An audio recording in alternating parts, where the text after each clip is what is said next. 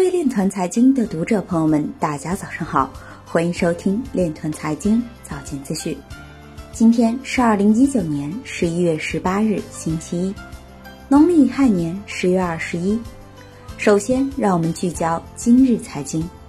美国华裔总统候选人杨安泽发文承诺，将推动加密货币相关立法工作。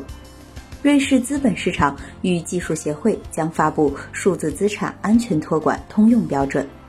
全国政协常委表示，中俄网络媒体、互联网企业应加强在区块链等在网络传播领域中的研究应用。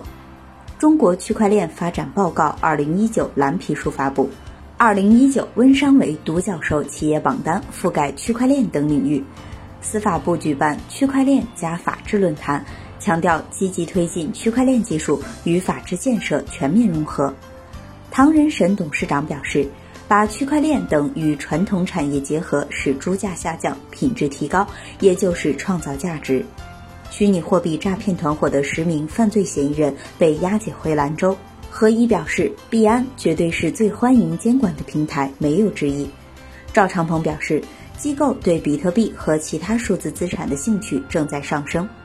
今日财经就到这里，下面我们来聊一聊关于区块链的那些事儿。据法制日报昨日消息，区块链技术在公共服务、惠及民生等多角度、多场景领域广泛应用时，区块链加法治在社会性、服务性、群众性特征相结合，显露出高契合度。重庆司法厅带来法律服务机器人大牛，大牛应用了最新的区块链技术。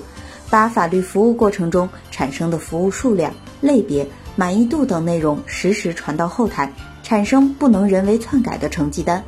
江苏省苏州市司法局探索区块链加法治，正式将应用场景锁定在行政执法领域执法过程中留痕、提升社区矫正及安置帮教工作等方面。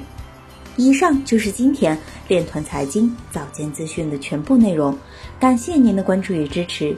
祝您生活愉快，我们明天再见。